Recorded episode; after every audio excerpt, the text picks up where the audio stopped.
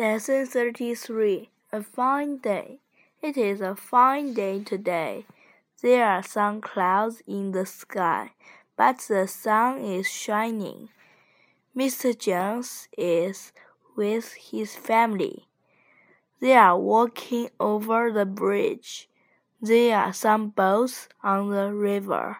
Mr. Jones and his wife are looking at them. Sally is looking at a big ship.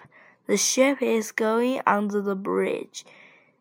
Tim is looking at an airplane. The airplane is flying over the river.